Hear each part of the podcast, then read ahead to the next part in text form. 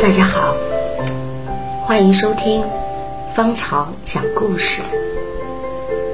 今天带来的故事《亲爱的南希》，作者王璐。南希·里根，本名安妮·罗宾斯，出生在纽约，是家中的独生女，母亲。是一名百老汇演员。南希很小的时候，父母就离婚了。她跟随母亲生活，像许多在离异家庭中长大的孩子一样。南希一生都有着很强的不安全感。她渴望拥有一个和谐美满的家庭。像许多抱着一夜成名希望的年轻女演员一样，南希在好莱坞消耗着青春。可她没等来成名，却等来一件大麻烦。她被莫名其妙地列入了被封杀的演员黑名单，几乎要丢掉饭碗。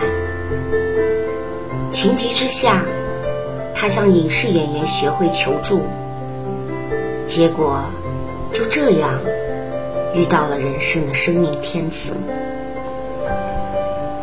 当时的影视演员协会主席罗纳德·里根，他刚刚离婚一年。不过，也有人说，南希与里根的相识并非单纯的巧合。据说，那是南希自知当演员走红无望。已经开始为自己的未来做打算了。他给自己列出了一份详细的好莱坞理想单身男性，其中里根名列榜首。无论如何，里根出手帮他解决麻烦后，两人开始约会，逐渐发展成为情侣。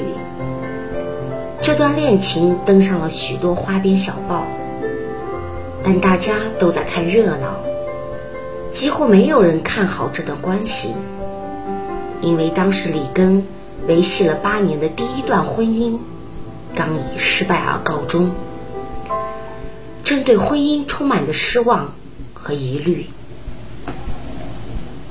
但南希认准了里根，认定做他的妻子。是我最渴望担当的角色。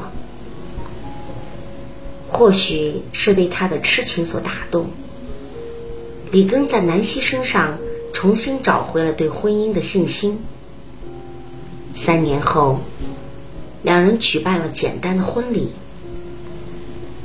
那时，他一定没有想到，近三十年后，他的理想丈夫。会成为美国最有权力的人，就像一开始没有人看好他们的恋情一样。里根当上美国总统，同样是一件没人看好的事。二十世纪八十年代的美国，经济陷入了长期的滞胀，越战的阴影尚未完全消退，水门事件。又导致民众对政府的信心降低到了冰点，整个社会都沉浸在失望与挫折中。大家都寄希望于一位新总统能像罗斯福一样横空出世，拯救美国。而里根能在总统竞选中脱颖而出，其一要感谢前任。卡特政府实在无能。其二，则是得益于电视的辩论。与死板的卡特相比，当过演员的里根十分习惯面对镜头，表演的潇洒又有魅力。不过，没几个人对他抱以太高的期望，因为无论怎么看，里根也不像拯救美国的人。他不聪明，不是常春藤名校毕业的高材生，还当过好莱坞的演员，他离过一次婚，让许多观念保守的人大摇其头。他太老了，当总统时马上就要七十岁了，已经开始耳背，就差老眼昏花了。他还有个曾经是三流女演员的老婆，还有比这更减分的吗？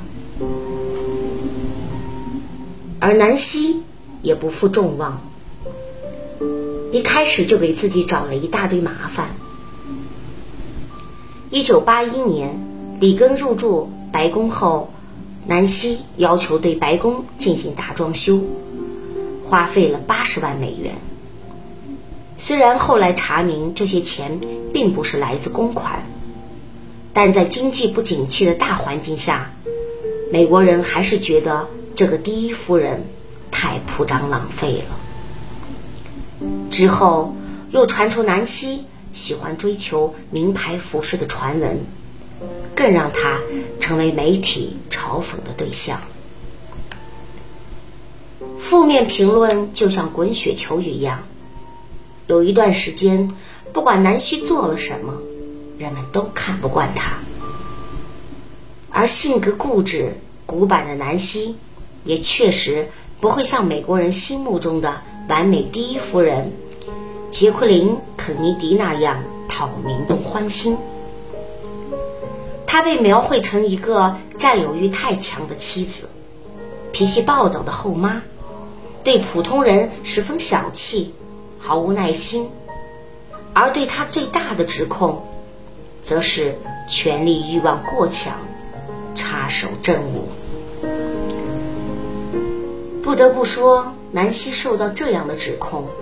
多少是因为里根确实对他过于纵容。譬如，里根曾严格指示工作人员，无论何时何地，只要是南希打来电话，都必须接通，即使是在重要的内阁会议上，他也从不会在电话中拒绝与南希的交谈。南希嫉妒心极强。不喜欢他与其他的女人有过多的交往，他一概尊崇。里根深知南希有着太强的不安全感，因此愿意满足妻子的一切合理和有时不那么合理的要求，只是为了让南希知道，他对自己十分的重要。里根无条件的爱和支持，是南希。白宫岁月的精神支柱。他曾承认，那时他经常哭泣，有时不知怎样才能生存下去。甚至媒体拿他和李根的前妻比较，都会让他极度的紧张。而作为丈夫，李根体察和包容了妻子的不安全感，甚至甘愿拿出怕老婆的姿态。来安慰妻子。别说是一个总统，就算是一个普通人，又有几个人能够做到呢？随着里根政府的政策让美国走向复苏，民众对这对夫妇逐渐有了更多的好感，开始有人开口为南希辩解，站在他的角度来看待问题。从前担任过里根白宫办公室主任的麦克迪夫就说：“南希其实根本不像人们想象的那样热衷于权力和政治，他没有什么个人的野心，人生最大的目标不过就是一段幸福的婚姻。世间最残酷的事，是曾经如此爱他的他。”忘记了他是谁。一九八九年，里根遇任总统。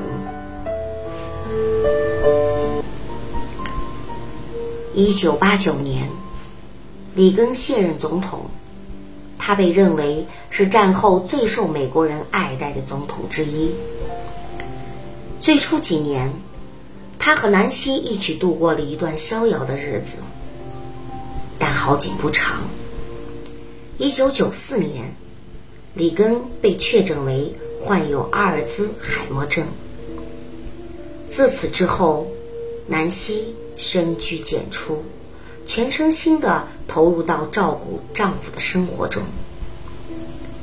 一九九六年，有导演要求南希出山，出演一部电影的女主角，但为了照顾丈夫。南希放弃了这个机会。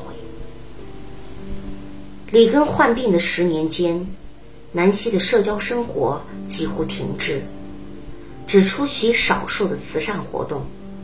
即使接待远道而来的朋友，她选择的饭店也总是在离家五分钟的距离范围之内。为了维护丈夫的尊严。南希甚至谢绝他们最亲密的朋友来家中探访。他说：“描述我现在的生活真是太难了。生活里有可怕的孤独，如果不是亲身经历，没有人能真的体会我的心情。”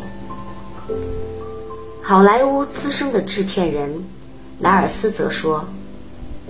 南希的一生都给了罗尼。直到今天，他能一直坚持的原因只有一个：他的爱始终没有变过。随着病情的加剧，里根已经不再记得南希了。他对她的照顾毫无反应。南希说：“最令他伤心的是。”没法与结婚那么久的人生伴侣分享共同的回忆。疾病的磨难让人们为这个曾经美满的第一家庭感到遗憾，也让南希获得了公众的尊重和同情。